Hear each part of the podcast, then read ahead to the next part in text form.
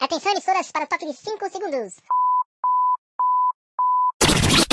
Autoriza o árbitro. Rola a bola a partir de agora. Quem gosta curte, quem não gosta chora. Está no ar o um contra um, o programa mais tosco da internet brasiliane.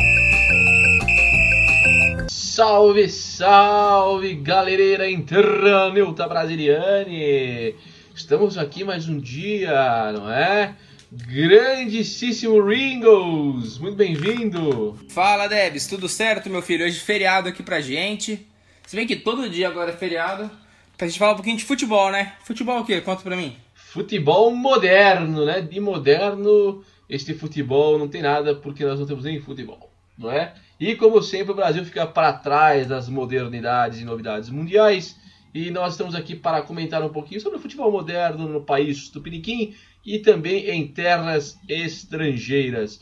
Ô, Mimi Coelho, uma pergunta aqui já para começarmos este debate acalorado que divide multidões, massas e plateias por aí. É, você acha que aquela famosa música aqui em São Paulo é cantada Domingo eu vou lá no Morumbi, ou no Rio de Janeiro é cantada Domingo eu vou lá no Maracanã, ela vai ser extinta em breve? Porque Maracanã e Morumbi, por mais que sejam modernizados e reformados, são estádios considerados atrasados e não arenas multiuso. Então, Debs, eu acho que não. A música em si não, pelo fato dela ser histórica e já está é, colocada né, nas torcidas. Porém, você não escuta mais a torcida do Corinthians cantando, a torcida do Palmeiras cantando, só do São Paulo. Já no Rio você tem ali Flamengo, Fluminense, Vasco e Botafogo, né? O Botafogo e o Vasco já têm suas casas. O Flamengo e o Fluminense jogam no Maracanã, não sei o que vai ser deles, se eles vão, se eles pensam em construir estádios ou manter, né, o Maracanã, mas eu creio que a música dificilmente vai cair do gosto popular. É lógico, ela pode ter alguma alteração, como teve né, do Corinthians, que agora eles cantam de acordo com a Arena, o Palmeiras também. Mas no Rio acho que tá mais tranquilo ainda. Em São Paulo vai ficar só o Morumbi mesmo. Só o São Paulo. É, meu coelho. E arenas multiuso, aí focadas aí no, no atendimento a novas expectativas dos torcedores modernos elas são o símbolo, obviamente, que do futebol moderno. E aí nós chegamos também a uma série de outros símbolos do futebol moderno, Coelhão, que é, por exemplo, o VAR, né, na beira do gramado para auxiliar a arbitragem. Nós temos aí os patrocinadores fazendo eventos e ações dentro do, é, do estádio onde antigamente só, só aconteciam as partidas de futebol.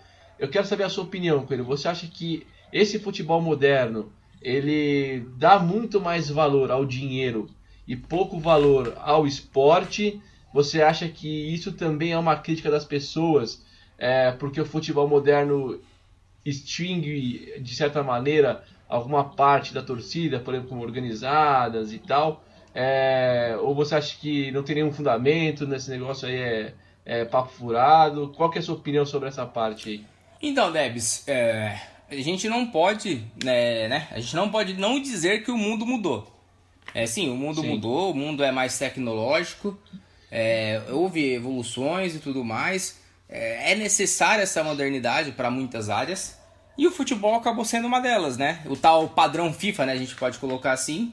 Ele chega, sim. né, para a Copa do Mundo ele já existia antes, né? Vamos dizer assim, só que ele chega para o brasileiro a partir da Copa do Mundo e toda essa necessidade de arenas, é, de estruturas magníficas e que acaba gerando o quê? Acaba afastando o torcedor, o mais humilde, aquele torcedor mais é, que não tem né, condição de todos os jogos do seu time nesses novos estádios. Por quê? Porque os ingressos aumentaram. Você tem ingressos que antes em setores populares eram entre 0 a 50 reais, você pode dizer mais que eu. Você ia em estádios mais que eu antigamente. Sim.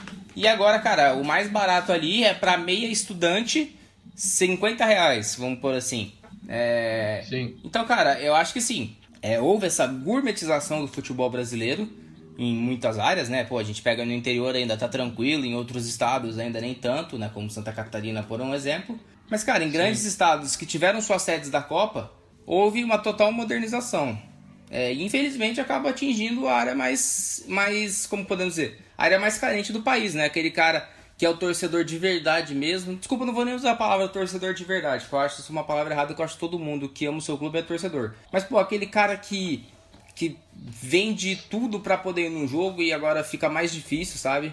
Então, pô, a gente vê muita gente que deixou de ir em estádios, ia antigamente, e hoje em dia não vai mais justamente por causa dos preços e por não concordar com esse novo futebol. É, é você tocou um ponto bem interessante, porque assim, a, a, crítica, quando a gente vê uma crítica partindo, por exemplo, de um, de um é, jornalista de TV, não é? É? De alguém que trabalha na mídia, ou de um torcedor organizado, por exemplo, eu acho que ela é uma crítica totalmente, diríamos, não, não vamos usar o termo político na essência da palavra, tá? Mas é, ela é direcionada. Por quê?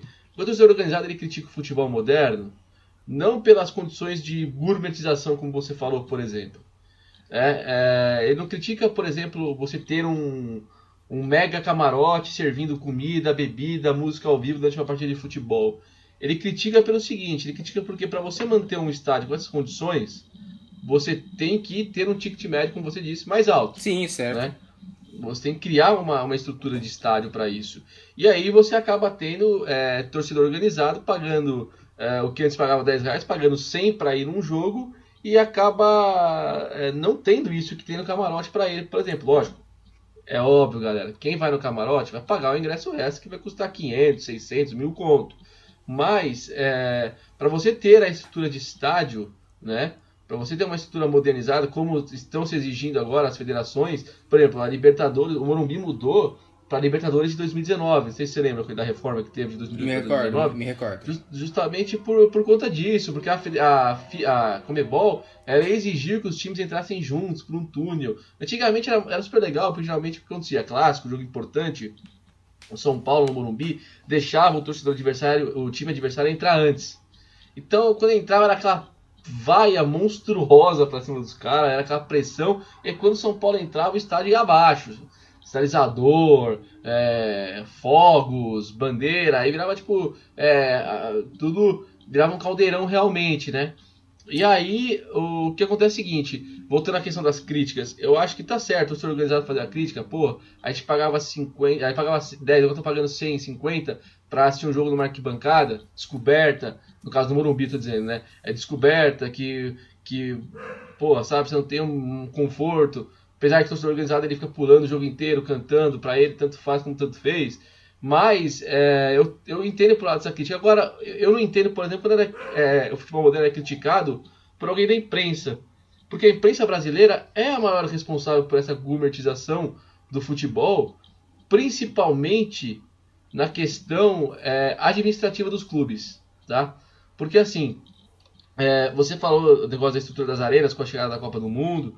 A mídia adorou essa Copa do Mundo, mesmo a gente sabendo de todos os esquemas de corrupção que tinham por trás dela.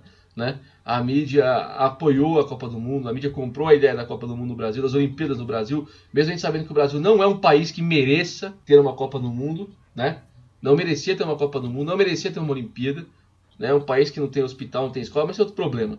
É... E o que acontece? a mídia brasileira, por exemplo, ela gourmetiza algumas coisas do futebol moderno. Por exemplo, o comportamento dos clubes, em termos administrativos, porque ela dá palpite bedelho em tudo. Então ela critica. Se hoje um dirigente vai falar, olha, eu acho que nós devemos estudar a volta do futebol pós-coronavírus. Nossa, esse cara é um fascista, esse cara é um, é um burro, esse cara é não sei o que. Ninguém ouve a opinião.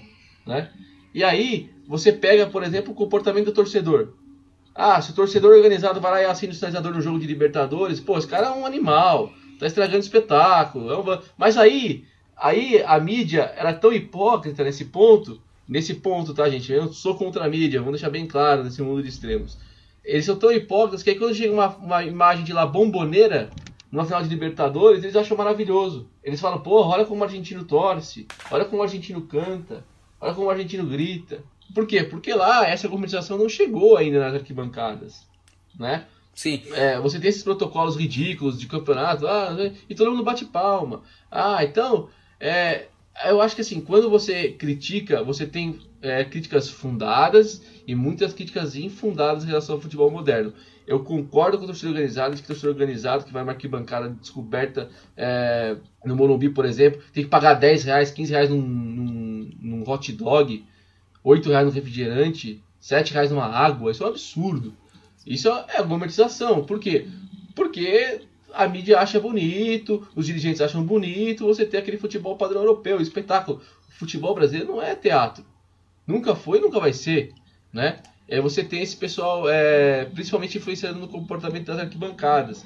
Aí eu concordo, realmente somos contra o futebol moderno. Só que também a gente também tem que parar a pensar que o estádio não pode ser eternamente aquele estádio de arquibancada de concreto. Hoje você precisa de dinheiro para você pagar os jogadores.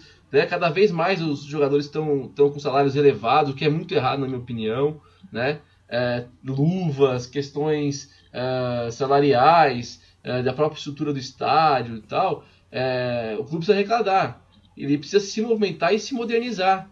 Né? Não adianta você ter 70 mil lugares no estádio com cadeira de madeira e banco de concreto. Entendeu? Porque hoje, aí você vai cobrar 20 reais, beleza. E qual que vai ser a sua renda? Nenhuma. Entendeu? Nenhuma. Então eu acho que assim, as mudanças físicas dos estádios, beleza, são bem-vindas. Do comportamento do torcedor, algumas, do futebol moderno tal, beleza, são bem-vindas. Agora, eu acho que o futebol moderno também, como você usou a palavra perfeita, gourmetizou coisas que também não deveria. E a mídia brasileira também é muito responsável por essa gourmetização.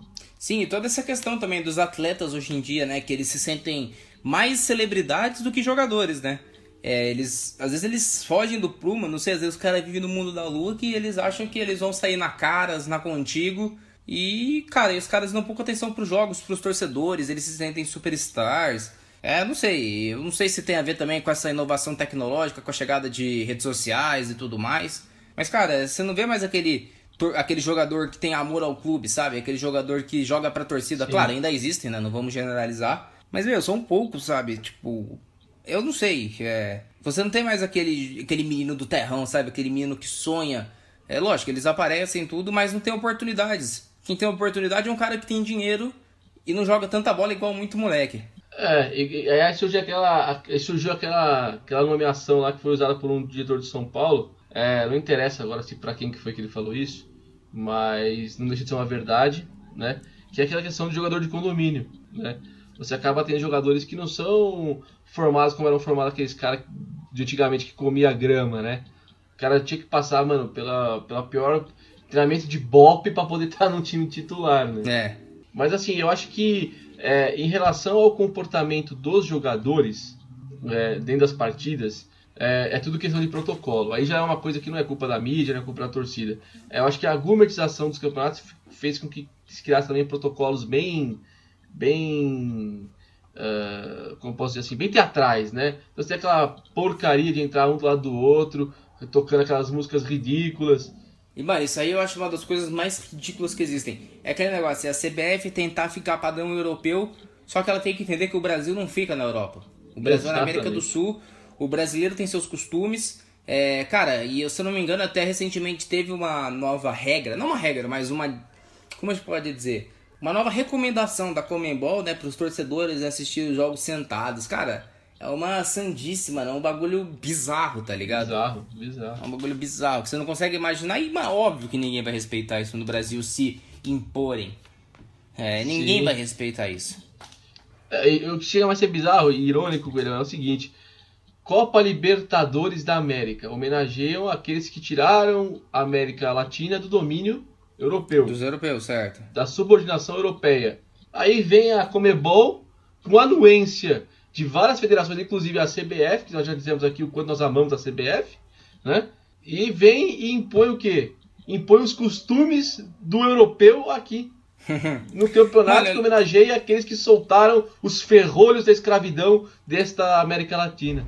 É um absurdo. Falando, Chega a ser falando dessa questão de. Essa questão de. De sinalizador, né? Que eu acho um absurdo também ser proibido. E eu lembrei de um fato que deu muita, até, muita repercussão no Twitter. Que foi quando, se eu não me engano, um canal de futebol aqui do Brasil, é, ou a própria CBF, fez um vídeo institucional né, sobre o Brasileirão, sobre o futebol brasileiro.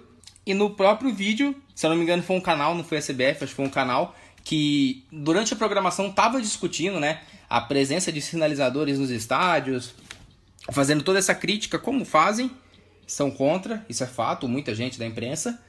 E na, no comercial do canal, falando né, sobre o futebol brasileiro, acho que ia começar o campeonato, não sei. Um vídeo. Um vídeo não, né? Uma propaganda institucional com metade dela com aparecendo no torcedor com sinalizador. E aí, cara, É. não faz sentido, tá ligado? É, é, é aquele negócio, Coelhão. É, é aquele negócio. Você tem que Fica o bonito no discurso, vídeo deles, né? entendeu? Fica bonito no Isso. vídeo ali pra eles fazerem o vídeo deles. Esse- exatamente.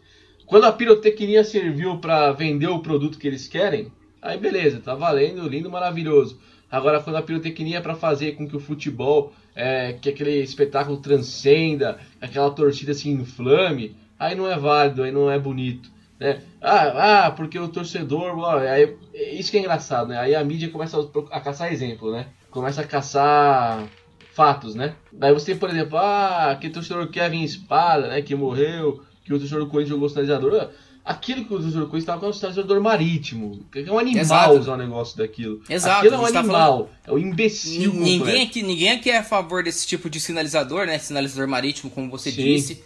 Ou de qualquer um que possa machucar mesmo. Mas, pô, Sim. fumaça, tá ligado? Fuma... Eu não tô nem falando de sinalizador de luz. No meu caso é mais a questão da fumaça mesmo. Aquela fumaça colorida.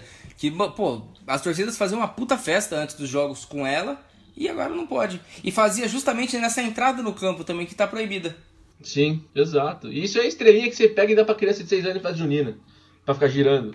Porra, sabe? Isso é proibido, velho? Pelo, pelo amor de Deus, tá de brincadeira, cara. Tá de brincadeira. Anos 90, que não era proibido isso, e a torcida era porra louca, no, ninguém tacou fogo no outro, ninguém tacou rojão no outro. Vai tacar agora, que é. Tá todo mundo filmando, que tem câmera pra tudo que é lado. Sabe? Pô, é uma. Ah, e a imprensa tem muita culpa disso. E uma coisa que revolta é o que eu falei. É o complexo de vira-lata que a imprensa esportiva brasileira tem. Porque aqui é, é repressão, aqui é a favor de não, não, não, não, não. Agora, quando é La Bomboneira, lotado, torcida gritando, aí é lindo, né? Aí vale. Quando é a torcida lá na Inglaterra fazendo, ah, lindo, vale, né? Então, é aquele negócio. Aí, então, é, esse negócio de sinalizador é, é uma coisa muito complexa, né? É, ninguém tá torcendo pro outro espetar a cabeça do. meter um rojão na cara do outro, né? Que nem aconteceu com o menino lá na Bolívia. O que a gente quer é o seguinte: a gente quer festa. A festa faz parte do sinalizador, né? E aí você tem a torcida organizada também reclamando do preço do- do- dos ingressos dela. Ah, porque pô, futebol moderno, arena está custando 200 reais, não sei o que, né, tal. Mas, é, aí você pega e se- aí você faz a pergunta, beleza, a torcida organizada segue o time para tudo quanto é lado e tal, mas só aquele setor fica caro? Não, o estádio inteiro fica caro, né? E geralmente os ingressos no setor organizado são os mais populares, pelo menos no Morumbi é. E então eu acho que assim, é, só que se ao mesmo tempo chegar e falar assim, ó, de boca livre, vai pagar nada, vocês querem camarote? Todo mundo vai pro camarote, por quê? Porque é uma opção legal, é um divertimento legal, né? Ah, eu não sei, eu não sei se eu concordaria com você, ah, né, acho que grande maioria. Essa, essa eu vou, essa eu vou discordar de maioria. você. Se você chegar na arquibancada hoje, grande maioria chega e fala assim, ó, e aí, quer comida open free aqui, é, open bebida, é, música ao vivo? Porra, mano, Piscininha. É, um monte de gente vai querer, cara. Eu eu não tô falando da torcida organizada, tá? Não tô falando da torcida organizada, tô falando de todo mundo do estádio, tá? Do estádio como um todo.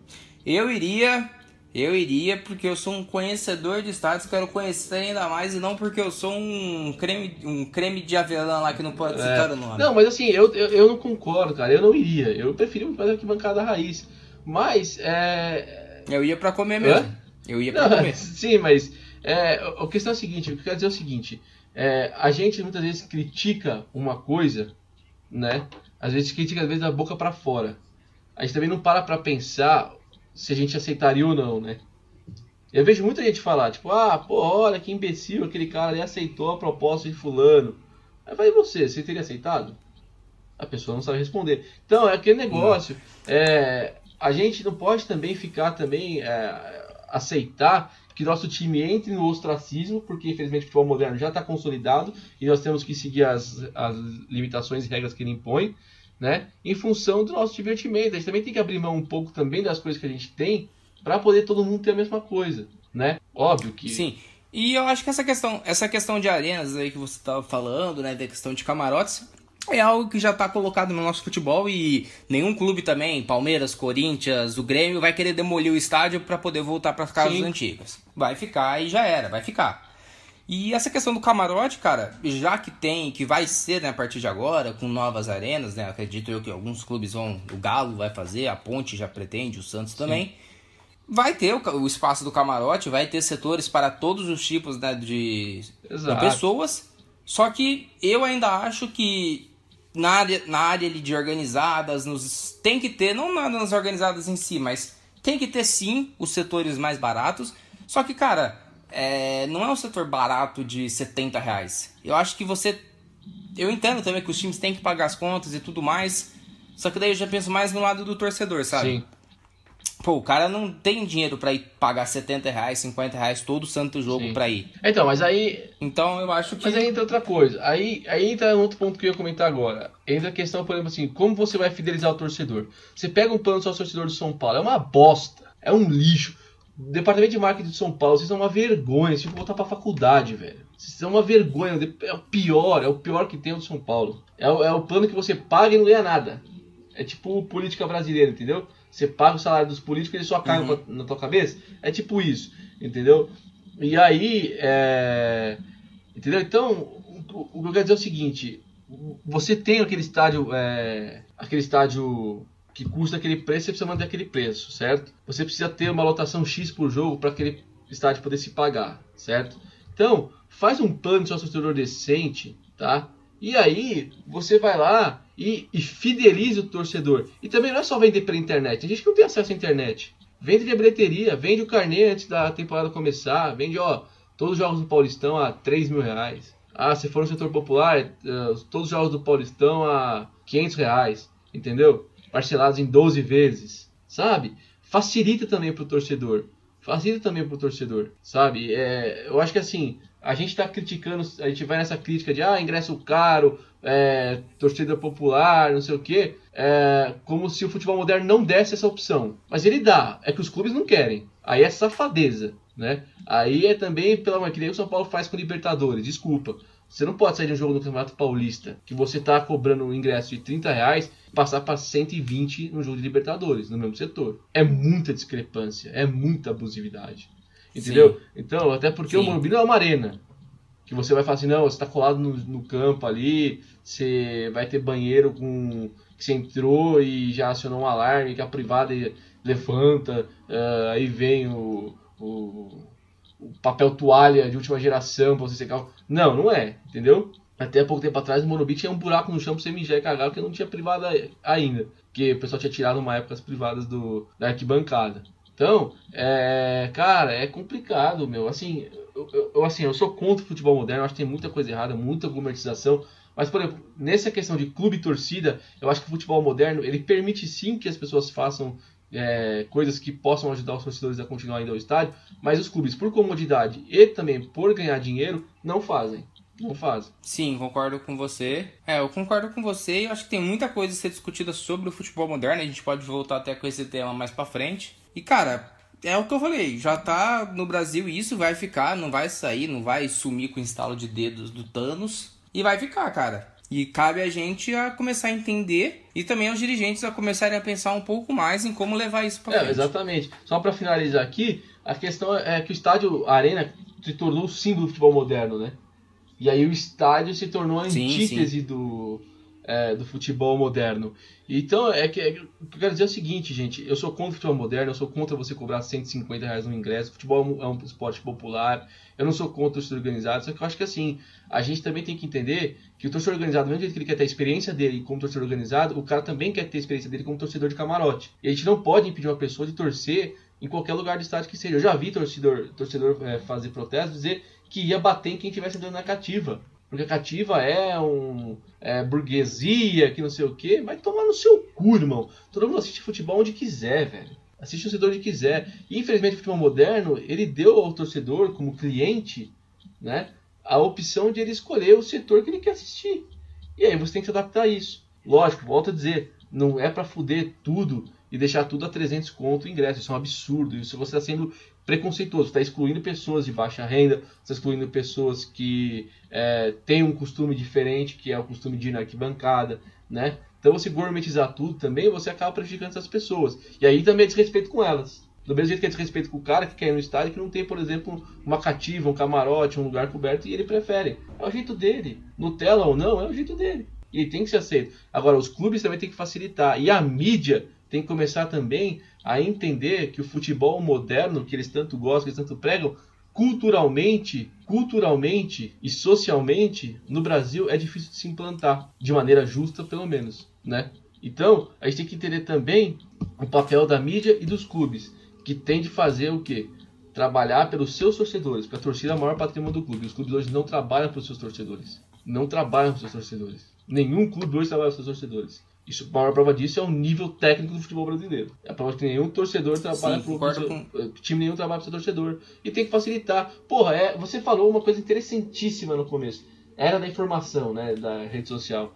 Porra, todo clube que não tem um site, a porra de uma rede social, tá atrasado, né? Cara, você tem canais de comunicação com o torcedor. Você tem o torcedor que tá aí praticamente conectado. Meu, faz uma campanha, faz um, um esquema de venda de ingresso antecipado, sabe? Ouça a opinião das pessoas na internet. Os clubes não estão cagando e andando. Você vai falar no perfil do São Paulo, do Palmeiras, vai ver quanto vão te responder. Nunca. E eu tô nem aí, eu tô nem lendo comentário. Nem lendo comentário. Sim, é, então, foi mais um podcast, né? A gente debateu bem esse assunto, acho que a gente pode trazer mais para frente. E tá chegando ao fim, né, Debs? Sim. Mais um. Só que para deixar o clima mais tranquilo, vamos ter as dicas de vinho hoje com Edson Maurício, o arroba em vinhos. Excelente.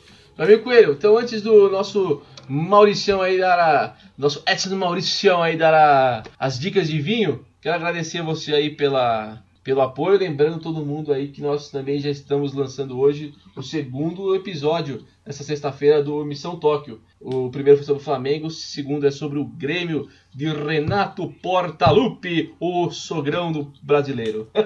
é isso aí, galera. Então siga a gente lá nas redes sociais, arroba 1.contra, arroba 1.contra.1, tudo em extenso. É, vai tá tendo um sorteio de camiseta de clube brasileiro lá, você procura, participa manda pros seus amigos. E é isso, né, Debs? Mais um podcast chegando ao fim. Isso aí, o próximo. Um forte abraço para você. O próximo episódio, ou mais pra frente, a gente volta aí com a discussão sobre estádios de arena, que é uma coisa que a parte Sim, é bem claro, melhor, né? claro. Né? Então é isso, né, Debão? Um forte abraço para você, pros nossos ouvintes. E fiquem agora com as dicas de vinho. Valeu, fui! Olá, Debs. Olá, Coelho. Quero agradecer aí pela oportunidade e pelo espaço no canal para dar algumas dicas sobre o mundo de barco. A dica de hoje tem tudo a ver com futebol. Trata-se de um vinho que nasceu para a Copa do Mundo do Brasil em 2014. Estou falando aqui da vinícola boutique Lídio Carraro, que foi escolhida na época pela FIFA para produzir um rótulo oficial para a Copa do Mundo. Uma curiosidade é que seu vinho tinto no seu lançamento, foi elaborado com 11 tipos de uvas. Dá uma escalação completa, certo? Bom, a dica é o vinho Faces Merlot 2017, que está custando em torno aí de 45 reais. É fácil você encontrá-los na loja, em lojas especializadas ou até mesmo nos grandes magazines aí de varejo. É um vinho jovem, agradável no paladar e vai muito bem com uma pizza. É isso aí. Juízo e se cuidem.